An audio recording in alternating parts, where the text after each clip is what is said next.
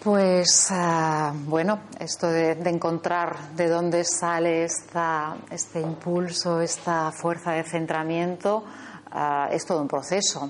O sea que vamos a, vamos a situarnos en, en, un punto, en un punto inicial antes de, antes de hablar de, exactamente del jara y de dónde sale esto. Vamos a hablar un poquito de, por qué estamos, estamos buscando este centramiento. Uh, para hablar de ello os voy, a, os voy a proponer que os acordéis de un momento en el que hayáis visto una, una rosa, una de esas rosas de verdad. No esas rosas que las pones en el florero y al día siguiente se les cae a la cabecita, pobrecitas, sino recordad algún momento en el que habéis tenido la experiencia de, de una rosa.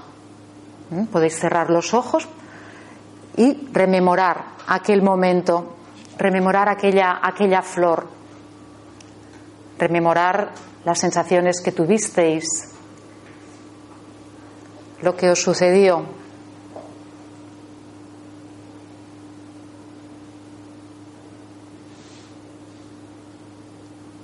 Muy bien.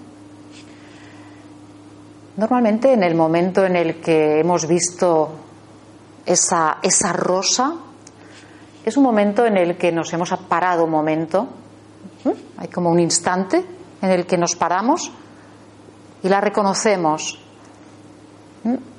Hay algo interiormente que se pone en marcha y no estamos pensando en otra cosa, sino que estamos ah, impactados, ¿no? impresionados. En ese instante pasa algo especial. Un momentito después decimos, qué bonita, esto es muy catalán, qué macu, ¿eh? qué bonita. Y entonces al decir qué bonita, podemos empezar a preguntarnos, ¿qué tipo de rosa es? ¿De dónde viene? Mm, ¿Quién la ha traído? ¿Dónde la he encontrado? ¿Quién ha sido su creador? Sabéis que las rosas las, crean, ¿no? Y hacen empaltes y hacen cosas. Eh, podemos empezar a utilizar nuestra mente racional y esa mente racional lo que hace es apartarnos de esa experiencia que quizás ha durado unos segundos, pero en esos segundos ha pasado algo muy importante. En esos segundos nos hemos vivido nosotros, nosotras, de una forma completa. Y hemos podido vivir de una forma completa nuestra relación con la rosa. No estaba Laia y la rosa, sino que estábamos en esa relación. Esos momentos son muy importantes en nuestra vida. Normalmente no les damos mucha importancia, pero son muy importantes y hay que aprender a reconocerlos. Esto que os digo de la rosa sucede en otros momentos también. Cuando hacemos una excursión, subimos, venga, una montaña, estamos muy cansados, llegamos arriba de todo y de repente, un paisaje fantástico se abre a nuestros pies. De nuevo, ese impacto, esa sorpresa, ese silencio que dura lo que dura hasta que alguien dice, qué bonito. Y mira, allí está el pico de tal, y aquel valle es el valle de lo otro. Y entonces, ¡pam!, salimos de ese instante. En esos momentos, como os digo, vivimos esa completud, vivimos ese estar realmente en el presente, unidos, en una sensación interiormente redonda, plena, en un contacto profundo con lo que está sucediendo, sin sentirnos separados. Pero estos momentos son momentos excepcionales. Estos momentos, eh, primera, no los sabemos reconocer demasiado bien en nuestra vida de cada día porque no les prestamos suficiente atención. Y segunda, pues no tenemos muchos. Suelen pasar de forma, de forma muy fugaz. Lo que solemos vivir es más bien lo contrario. Vivimos una sensación de estar disgregados. Por un lado está mi mente racional que piensa, Por otro lado están las emociones que de tanto en tanto afloran y me llevan muchas veces por caminos no muy agradables. Por otro lado está algo a lo que llamo espiritualidad, espiritualidad que no sé exactamente dónde está. Mm, alguna parte por aquí arriba, eso sí. Hola. Sabemos que la espiritualidad, si tiene que estar en, algún lugar, tiene que ser arriba. Y por otro lado está el cuerpo, el cuerpo al que atendemos cuando nos duele algo, sobre todo pocos momentos lo asociamos con el placer, o si es con el placer, es en momentos de, sexualidad y aún. Y aún. Entonces, más bien la vivencia que tenemos de nosotros mismos es una vivencia totalmente disgregada. Disgregada quiere decir que no tenemos un centro, que nos hemos perdido, que nos hemos perdido a nosotros mismos en, en esta multiplicidad. Esto nos viene con, la, con nuestra cultura, nos viene desde hace, desde hace muchos, muchos siglos. Hemos dado mucho más valor a la mente racional que a las emociones, a las sensaciones. Actualmente se habla mucho de las emociones, se usan las emociones para vendernos mejor coches, para vendernos productos. ¿Por qué? Pues porque a pesar de creer que somos muy racionales, pues las emociones están ahí y nos están ah, haciendo ah, mover. Pero nos vivimos así, por aquí una cosa, por allí la otra, y estamos perdidos. La sensación muchas veces es de, sentirnos perdidos, de sentirnos tan alejados de nosotros mismos que no sabemos muy bien dónde estamos. Entonces, ah, lo primero, primerísimo que tendríamos que hacer es pararnos. Cuando uno se siente perdido, ¿eh? nos ha pasado alguna vez en, en, la montaña o a veces en una ciudad desconocida o en un momento que tienes un lapsus en una ciudad que conoces bien, dices, uy, ¿dónde estoy? Lo primero que tienes que hacer es pararte un momento, ¿no? Porque si sigues caminando igual, igual te alejas más. Si sigues avanzando en tu vida sin saber dónde estás, igual te vas a perder más. Entonces, lo primero que tendríamos que hacer es ese gesto de pararnos, pararnos. Y ahí tenemos la primera clave para trabajar con el, con el centramiento. Os, voy a, os voy a hablar de de tres aspectos que para mí son básicos, partiendo de, las técnicas que yo, que yo trabajo. Entonces, el primero sería la meditación. Meditar. Meditar. Meditar, ¿cómo? Para mí, en mi formación, en mi práctica, desde hace mucho tiempo, meditar significa sentarte y no hacer nada es una meditación de tipo zen. Esa meditación yo la aprendí después de haber aprendido otras meditaciones, otras meditaciones que eran visualizaciones, que eran meditaciones en las que yo iba a buscar alguna, alguna cosa y que están muy bien y son muy, muy interesantes. Pero cuando me topé con la meditación zen, ¿qué pasó? De repente comprendí que ahí había una fórmula que me hacía, me obligaba, me empujaba, no me dejaba escapar y me tenía que sentir integrada para realmente estar en ese punto de meditación, en ese momento en el que estás presente, en el instante presente, sin nada más, no te queda otra. No te queda otra. Entonces, para mí es tan importante la meditación en el, en el sentido del zen, porque es eso, porque es algo muy básico y porque te obliga literalmente a ese punto cero en el que te tienes que sentir integrada, sí o sí. ¿Mm? ¿Por qué? Imaginaos, el, el camino del zen nos dice, la meditación es una técnica, esta técnica es el camino y la técnica consiste en aprender a estar sentados. Carambas, ¿aprender a estar sentados?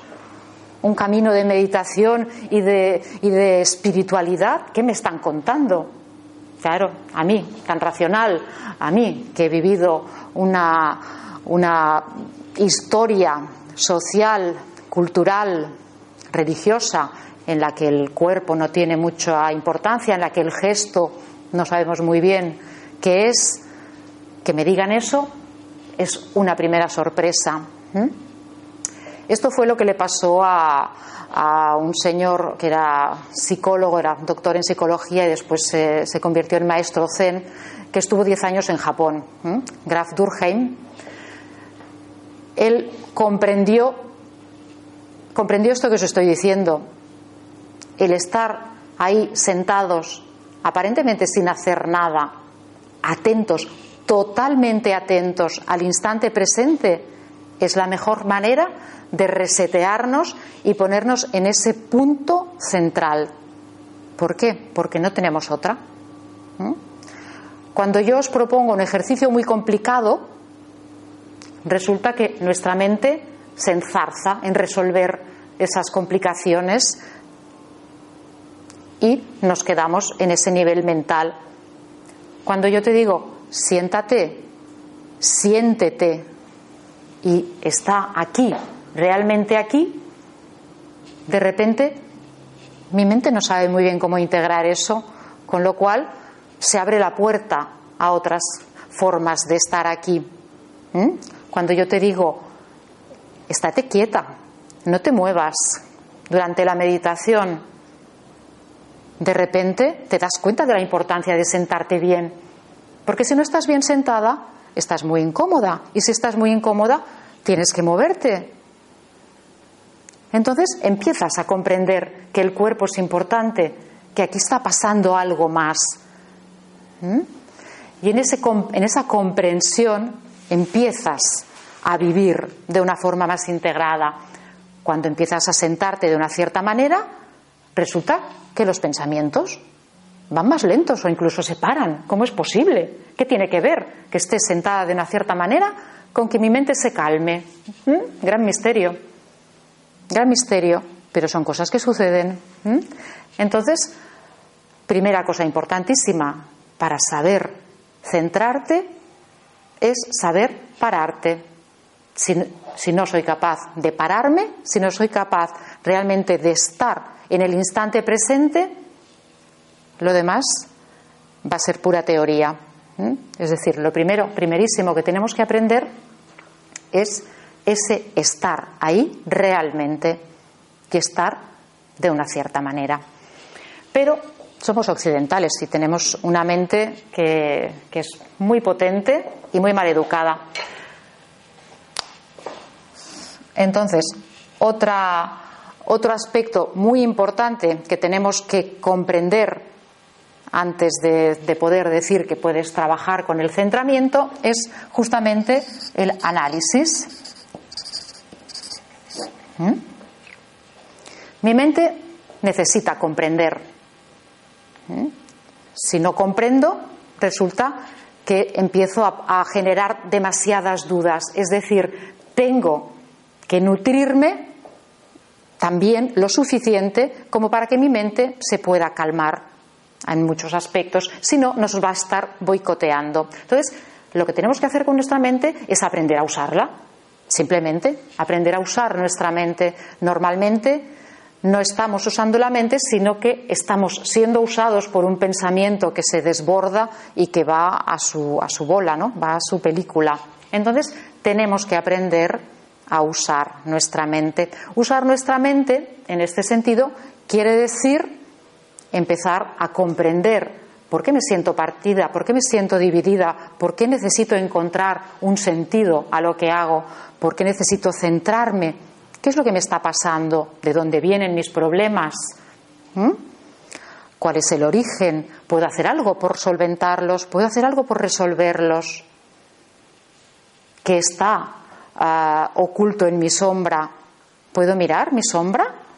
¿Puedo comprender una parte de lo que está allí? ¿Puedo acoger? Todo esto formaría parte de este, de este análisis que es muy necesario. Con la meditación sola resulta que no vamos a, acabar de, de, resolver el enigma que somos. Entonces necesitamos también el análisis.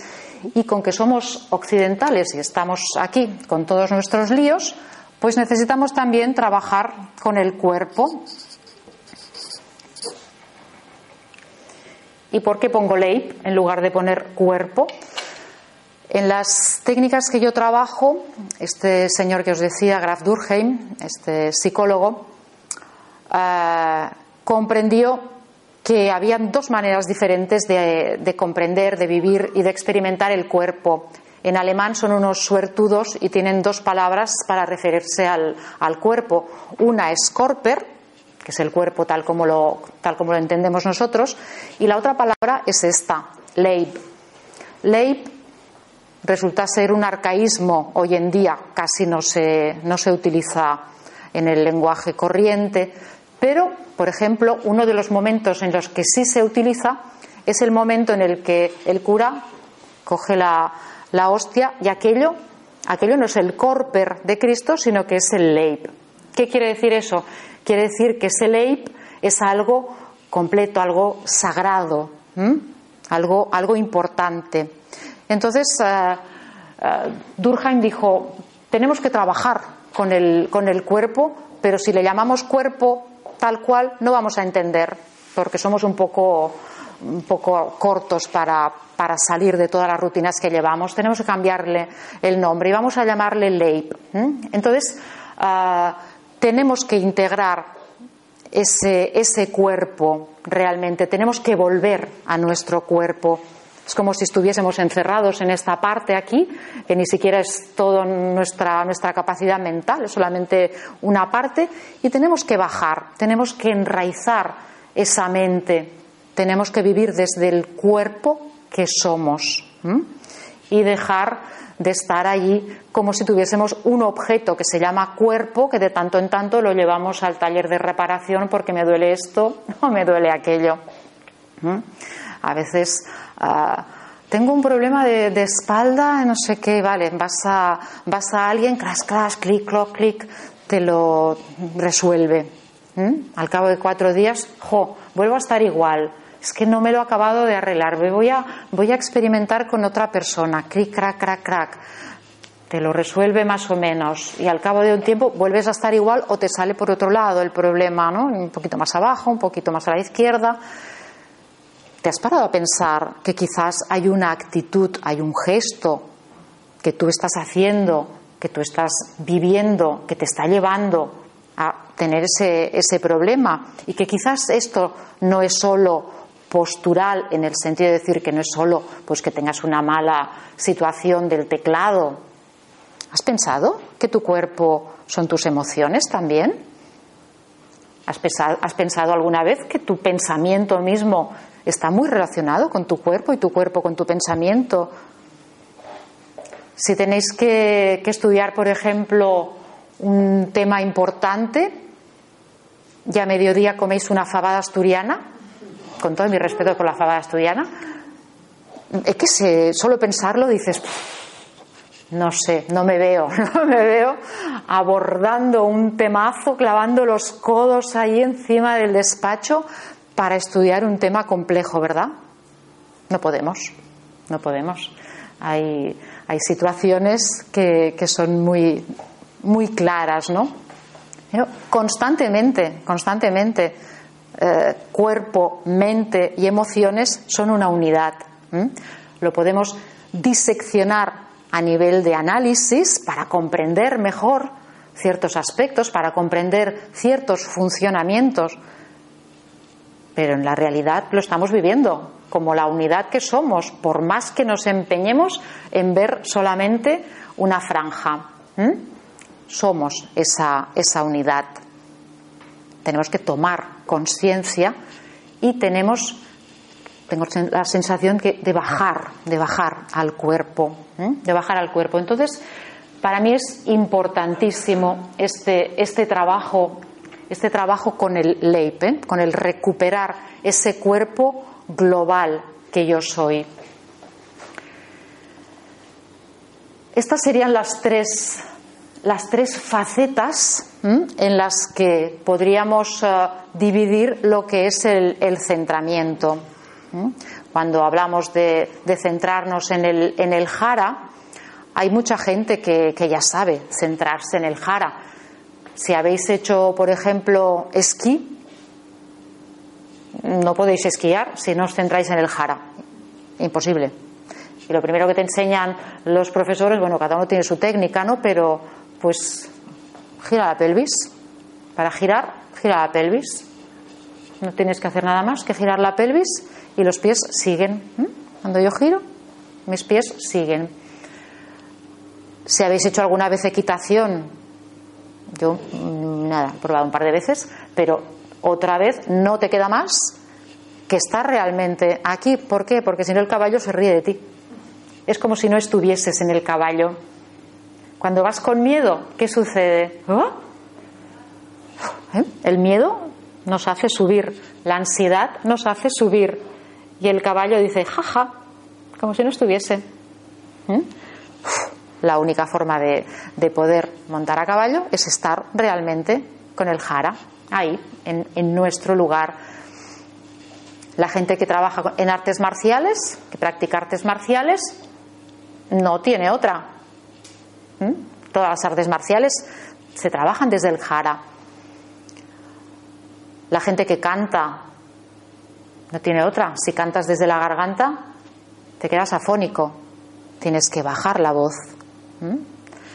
Es decir, hay muchas personas que saben utilizar las técnicas del jara, pero hay muy pocas que se den cuenta de que esto no son solamente técnicas para lograr una, algo concreto como es eh, esquiar bien o cantar o hacer las volteretas del aikido más bonitas, sino que es un camino de transformación para la persona, porque es un reencuentro profundo con lo que yo soy, con mi mejor, mi mejor versión y con lo que puedo dar mejor al mundo desde ese buen lugar.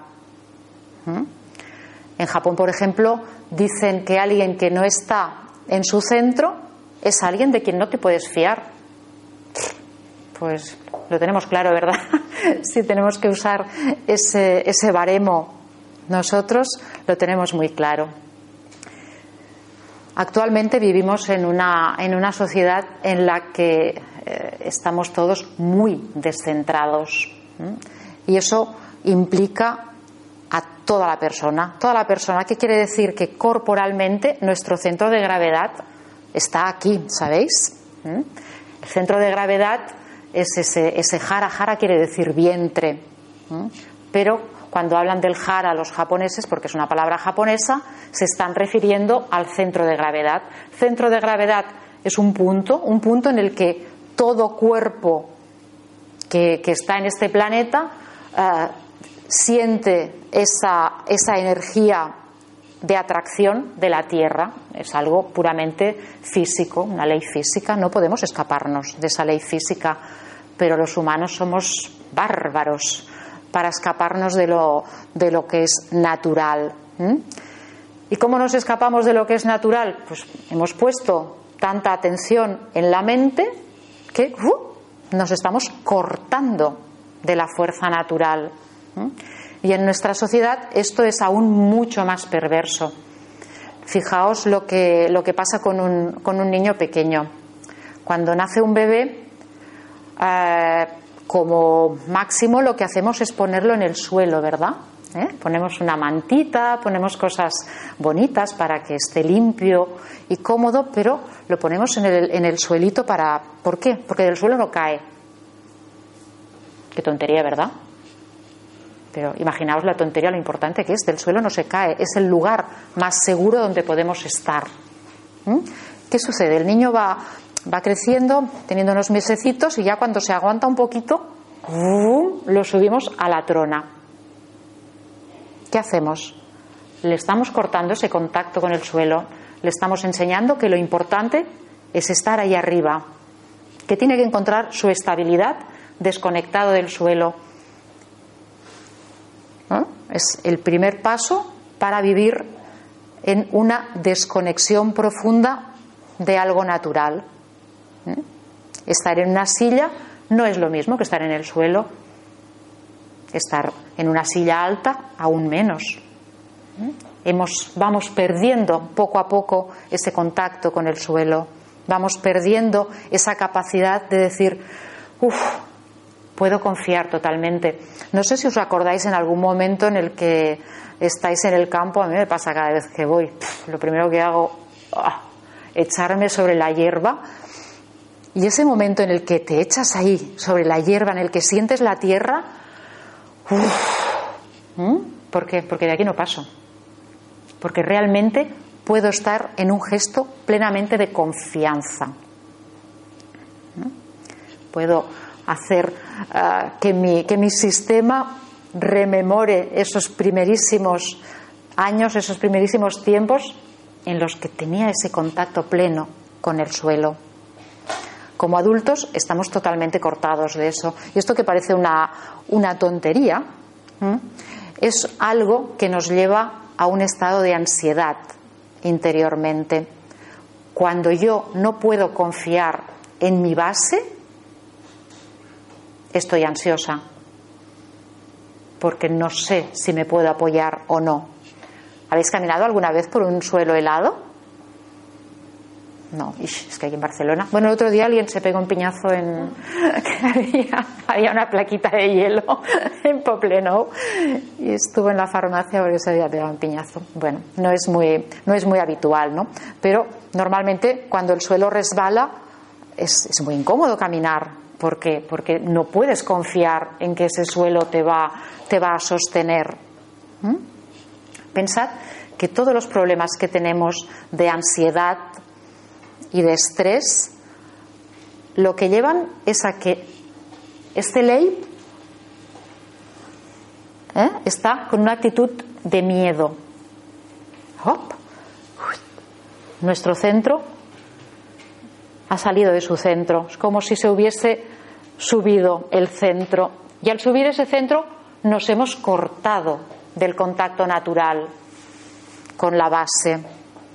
Cada vez que perdemos el contacto natural con la base, nos, sentimos inestables, irritados, tristes, solos.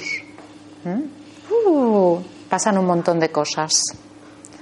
Entonces, lo primerísimo que tenemos que aprender para centrarnos es a conectar con algo tan simple como es el suelo, como es nuestra base. Vamos a, vamos a empezar haciendo un, pequeño ejercicio aquí mismo en la, en la silla donde estáis, porque somos gente civilizada y tenemos sillas. Entonces, bueno, vamos, simplemente os voy a pedir que sin cambiar el cómo estáis, toméis conciencia. Nada, un minutito. Tomad conciencia de cómo estáis, de cómo os sentís de las sensaciones que tenéis en este momento.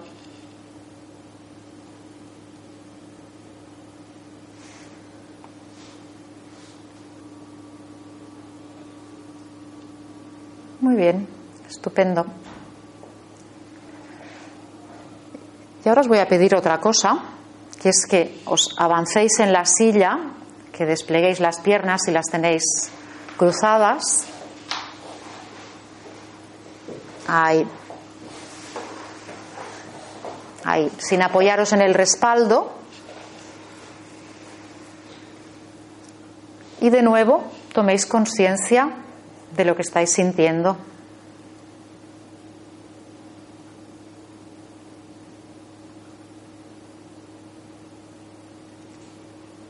Intentad, tomad, conciencia de que, de que tenéis un peso, un peso que se está apoyando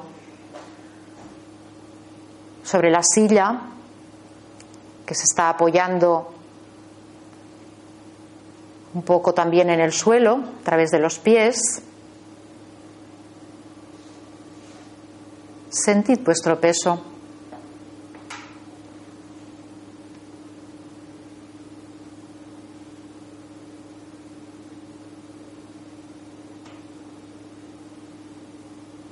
Muy ¿Qué tal? ¿Habéis podido conectar con la sensación de peso? ¿Sí? ¿Vosotras?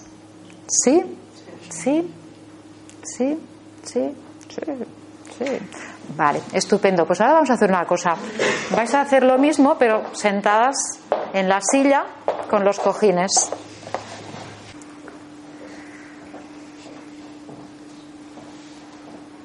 Y volved otra vez a buscar esa sensación de, peso, a sentir cómo estáis apoyadas, apoyado.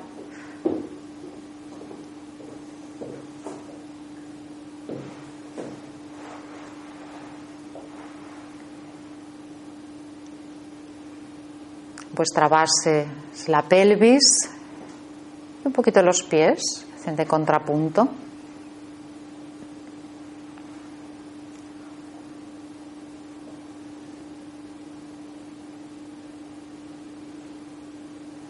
Muy bien. ¿Qué tal? ¿En qué cambia la sensación de estar con el cojín o estar sin el cojín? Más incomodidad en. Las, y más incomodidad. Ujú, ¿De acuerdo? Yo he notado menos el peso. Sin el cojín he notado. Que estabas más. Estaba más- Ujú, ¿De acuerdo? El contrari més, més concentrat. Més concentrat. Ujú, D'acord. Pues, més concentrat. més concentrada. Com més el meu pes a, a, a la funció que m'agradaria. Ujú, D'acord. Vosaltres? Sí, jo també, perquè era com que el coixí era com que et feia sentir en aquell, en aquell lloc. Ujú, I, I la cadira era com massa, saps? Massa Mm. gran i Mhm. es dispersava. D'acord. Val. Sí, tinc una sensació més com de simetria, no sé, com més en el punt que has d'estar com més igual, no sé, com per equilibrar, Mm, com més simètrica, saps? D'acord.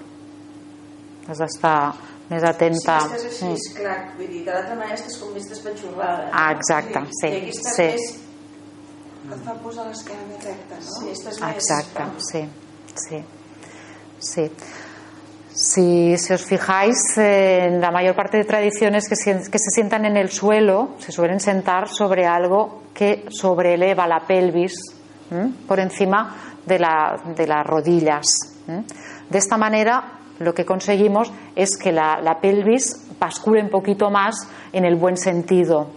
Nos ayuda a encontrar la buena verticalidad encontrando esa buena verticalidad empiezan a pasar cosas. ¿eh? Yo dejo de estar chof. Tenemos una modalidad de estar que es la modalidad chof, en la que el peso, eh, nuestra querida tierra, nos lleva tan abajo que hemos perdido algo de nuestra dimensión ¿eh? y solamente con cambiar nuestro asiento podemos un poquito más encontrar esa, esa mejor verticalidad. A veces pasa lo que, lo que ella dice, de repente me duele más la espalda. ¿Qué sucede? Sucede que nos hemos adaptado muchísimo a las posturas que no son las mejores para nosotros. Entonces, nuestro cuerpo eh, lo soluciona esto evitándonos el, el dolor. Porque en el día a día tenemos muchas cosas que hacer y no podemos estar ocupándonos de los dolorcillos, ¿no? Entonces nos vamos adaptando a posturas que no son las mejores. ¿Mm? Entonces, el hecho de sentarse en un cojín a veces puede ser un poquito así como un líquido de revelado en el que empiezan a aparecer tensiones que habitualmente no noto. ¿Mm? No quiere decir que no las tengas, sino que habitualmente no las notas. Entonces, bueno, eh, lo que le ha pasado a ella es muy frecuente. Muchas personas dicen, jo, pues yo ahora me empiezo a notar dolores que no tenía. Claro, sí, de las tensiones las tenías, pero tu cuerpo te está evitando la confrontación con, con esas tensiones. Cuando, yo qué sé, imaginaos, por ejemplo, que sois un- una persona encargada de, de recibir a gente que está buscando trabajo y vosotros vais a tener que hacer la selección de personal. Y os encontráis a alguien hola, buenos días, buenos días, se sienta y se sienta en esta actitud. ¿Eh? Y os encontráis a otra persona, buenos días, buenos días, y encontráis que se sienta en una actitud en la que está así. Los mensajes que está transmitiendo ¿verdad? Serán totalmente diferentes. ¿Mm? Cuando vemos a alguien que está así, nos está transmitiendo algo de lo que está viviendo, de lo que le está pasando, de una forma totalmente inconsciente, por supuesto. ¿Mm? Pero algo ha perdido de sí misma esa persona. Entonces vamos a ver cómo podemos recuperar eso. ¿Vais a volver a hacer esto mismo que, que habéis hecho ahora? ¿Mm? Vais a, podéis cerrar los ojos o dejarlos entreabiertos como queráis. Os vais a volver a concentrar en esta sensación de peso, de buen contacto con el cojín, de buen contacto con el suelo. ¿Mm?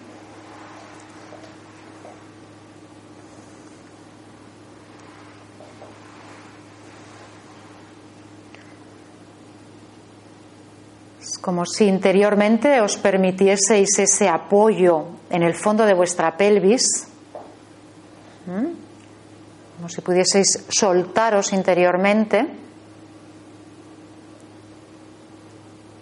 pero sin perder altura. Buscad esa otra fuerza que desde el fondo de la pelvis os empuja suavemente a crecer hacia el cielo.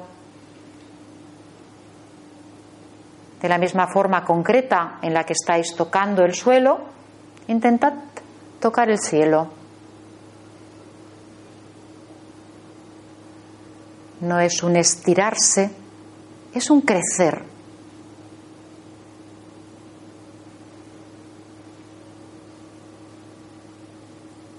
Como una semilla que ha echado raíces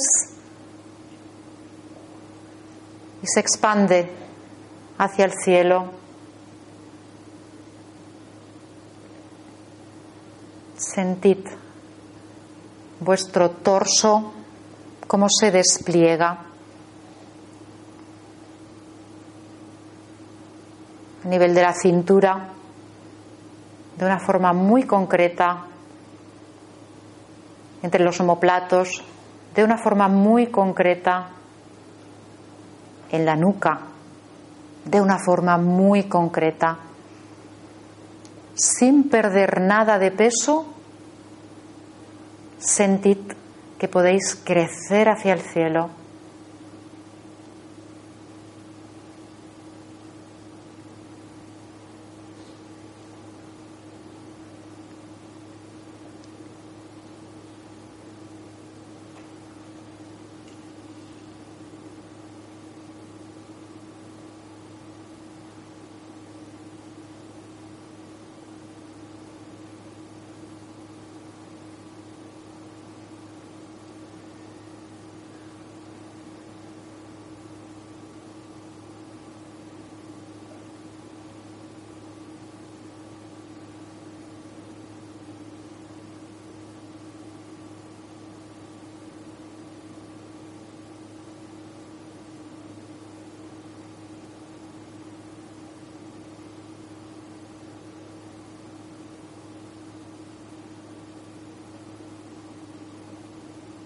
Muy bien.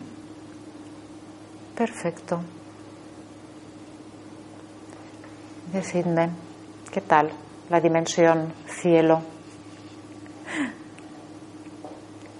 ¿Cómo la sentís? ¿Es fácil o es difícil de sentir?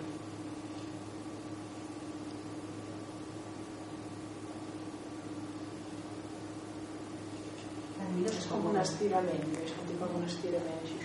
Ujú. Ujú. ¿Hay algo? Para mí no es cómodo. Cómodo no es, vale. Eso es- nos está dando información interesante. ¿Qué más?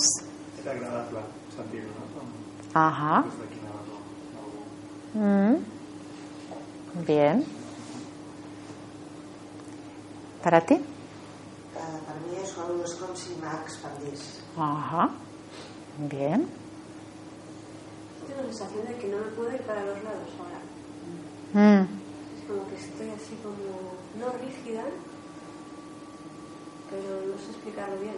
Hay como un eje interior. Sí, algo así. Uh es agradable o desagradable? No es. O extraño simplemente. ¿Eh? O extraño simplemente. Extraño. Mm.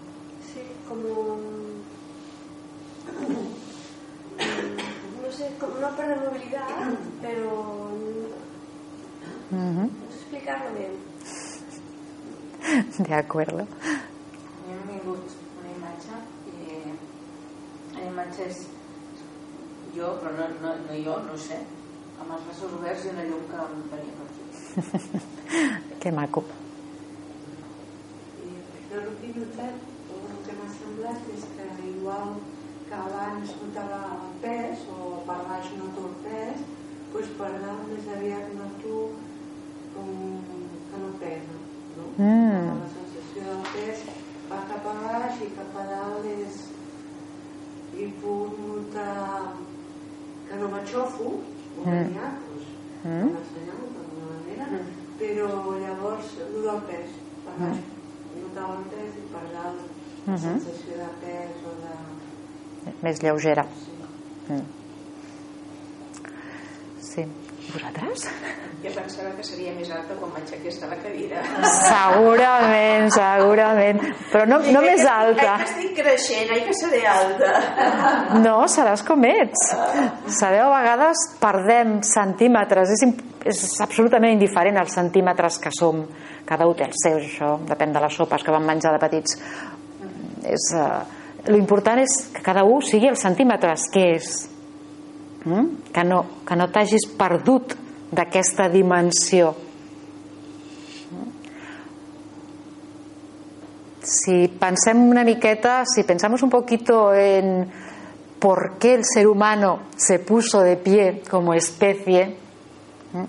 los motivos son más o menos los mismos de los que por qué un niño se pone de pie. Cada uno de nosotros hemos experimentado ese momento. ¿Eh? ¿Qué, qué creéis que es? ¿Qué nos ha impulsado? ¿Qué sigue impulsando a cada niño a ponerse de pie? La curiosidad. La curiosidad es, es fantástico, queremos ver lejos, ¿verdad? La curiosidad, sí, sí. La imitación también, queremos ser como los mayores, ¿m? pero esa, esa curiosidad nos da capacidad de tocar, de hacer cosas en el mundo. Liberamos las manos, wow, es genial, es genial. Y cuando, cuando alguien, por ejemplo, está en un proceso depresivo, ¿m? no es que se siente chof porque la silla lo invita a estar chof, que es también, ¿eh? sino porque esa persona ¿m? ha perdido ese contacto con el mundo, ha perdido esas ganas por lo que sea. Ahí necesitaríamos el análisis también, ¿no? Pero ha perdido esas ganas de, de estar en el mundo y se decae. Vemos a alguien que está decaído. ¿Cómo vemos que está decaído? Lo vemos por una actitud. La actitud, si lo buscáis en el diccionario, os dirá que es algo corporal. Oh, qué curioso. La actitud, algo corporal. Estamos decaídos. Entonces, este ejercicio es recuperar esa capacidad que tenemos todos de estar en el mundo desplegando nuestro máximo potencial. Hay un montón de técnicas desde hace muchos años que hablan del crecimiento interior. ¿Qué, qué quiere decir el crecimiento interior? Pues simplemente despliega tu potencial. ¿Cómo lo despliego? ¿Aquí? No, no solo aquí. No solo aquí. Como persona global que eres. Si vas a desplegar tu potencial desde aquí, ¿verdad que hay algo que no cuadra? ¿Eh? Hay algo que no acaba de... Es decir, que estamos hablando del centramiento, pero para hablar del centramiento, primero, ¿qué necesitamos? Esa raíz, ese contacto con la base. Después necesitamos esa buena tensión hacia arriba, ¿eh? ese contacto con toda esa curiosidad, con toda esa capacidad de acción que tenemos en el mundo. Dicen que somos hijos de la tierra y del cielo. Y esto está en este leib que yo soy. Yo tengo este peso que soy porque la tierra me tira y si quiero negarme a eso, pues voy fatal. Y también soy hija del cielo porque tengo esas ganas de hacer, esa curiosidad, esas ganas de compartir. La creatividad, todo, todo lo que queráis, la, la- búsqueda espiritual también, ¿eh? esa llamada hacia arriba. Pero ¿qué pasa cuando hay una llamada hacia arriba y te cortas de la- del contacto con el suelo? La mente se extravía, la mente se pierde. Si no tenemos raíces, nos perdemos. Si solamente tenemos raíces y no tenemos esta otra dimensión, no desplegamos todo el potencial que somos. ¿Mm? Entonces, digamos que el centramiento, la palabra lo indica, ¿no? Para tener un centro estamos hablando de, opuestos, de polaridades diferentes que tenemos que, eh, que saber unificar. Si no, el centro no sería centro de nada. Entonces, tenemos que encontrar ese centro a través de estas dos polaridades que nosotros somos. Y nuestra forma de estar en el mundo, pues va a ser en realidad la forma en la que estemos viviendo esa relación cielo-tierra. No hay otra. Cada uno de nosotros es como si fuese una ecuación matemática, cada uno de nosotros tiene un- un- unos valores en esa, en esa tierra y unos valores en ese cielo. ¿Mm? Y tenemos que saber conjugarlos de la mejor manera para encontrar nuestro centro y poder actuar en el mundo lo mejor que podamos cada uno de, nosotros. Esto tampoco es el camino de perfección de, de ningún santo, sino que es ir, ir haciendo camino. Pero este camino nos lleva a esa completud que somos, a esta, a esa unidad que somos. Si solamente tiramos de mente racional, nos estamos dejando tantas cosas. Si solamente vivimos de las emociones, qué peligro también, ¿verdad? Todos conocemos personas que es que es todo corazón, sí, bueno, pero ¿y si piensa un poquito más? También estaría bien, ¿verdad? No podemos vivir con una parte de nosotros, tenemos que vivir con la globalidad. ¿eh? Entonces, tenemos que ir trabajando con esa, con esa globalidad. Entonces, aquí nos faltaría ahora poner ese, ese puntito en el centro. ¿eh? Tenemos la raíz, tenemos estas ganas de estar en el mundo, de abrirnos, de expandirnos, de, uh, de recibir también, ¿eh? de recibir. Pero, ¿cómo lo atamos? ¿Cómo atamos el cielo y la tierra en nosotros? Venga, vamos a volver a hacer el, el mismo ejercicio. En realidad esto que os estoy haciendo es, es esto, desglosado en pequeños puntos para que después tengáis una, una experiencia que podáis repetir en casa. ¿eh? Volvéis a, a conectar totalmente con esa sensación de peso interiormente bien anclados. Pensad que en este momento el centro de vuestro vientre está unido al centro de la tierra.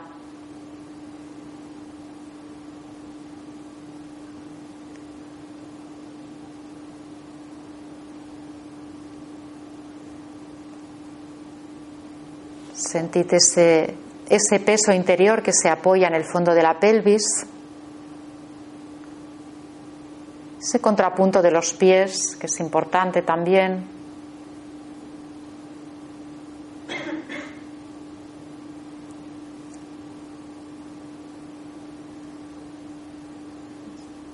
Sentid esa verticalidad que surge del fondo de la pelvis y que os lleva hacia arriba con suavidad, pero de una forma muy concreta.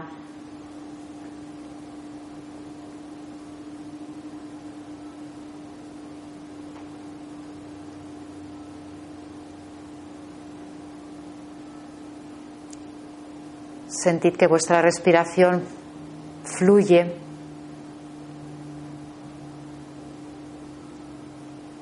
Sin que tengáis que hacer ningún esfuerzo, la respiración va y viene.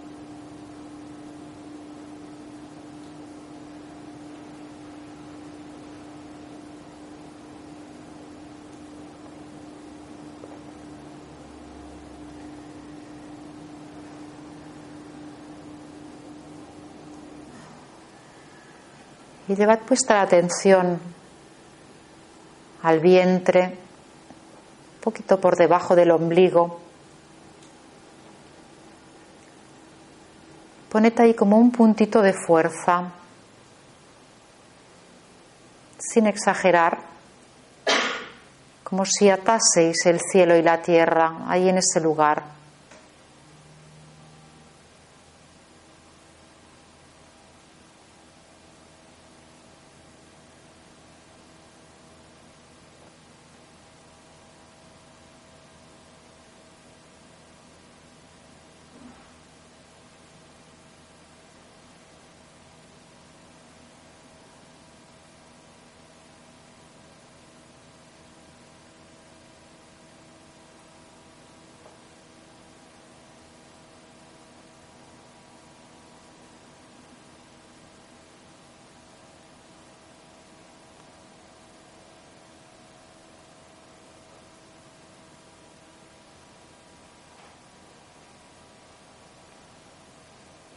Mantened esta atención a la sensación de peso, de verticalidad,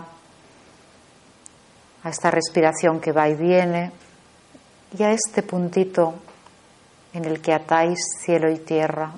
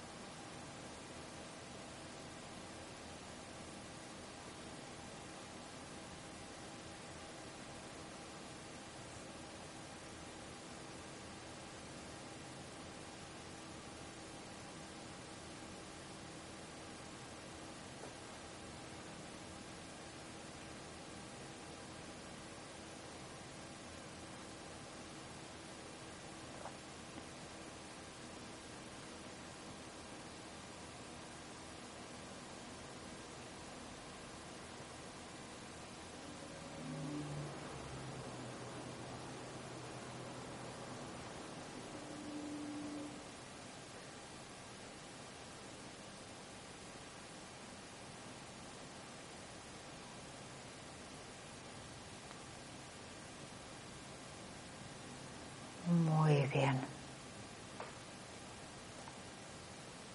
Estupendo.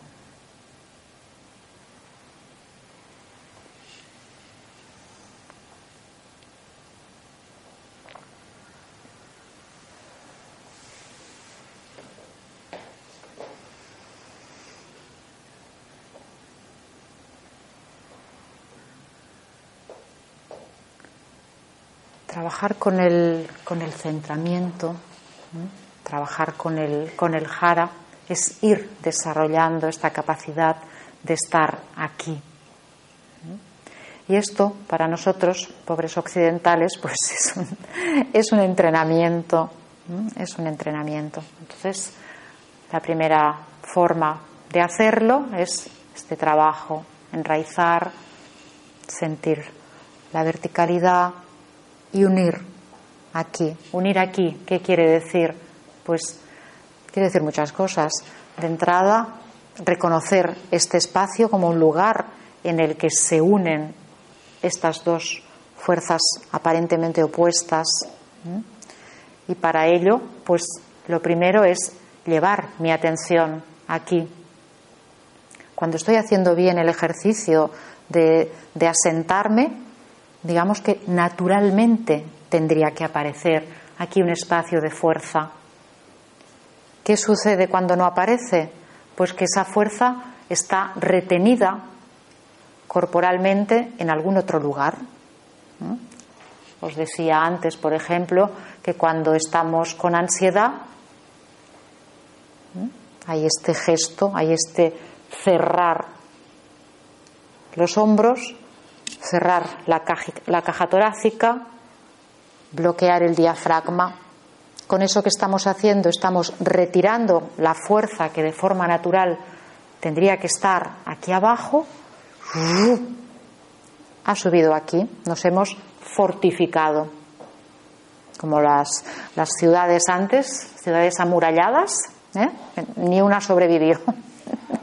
no es el buen plan, pero es lo que hacemos, fortificarnos. Entonces, lo único que tenemos que hacer es salir.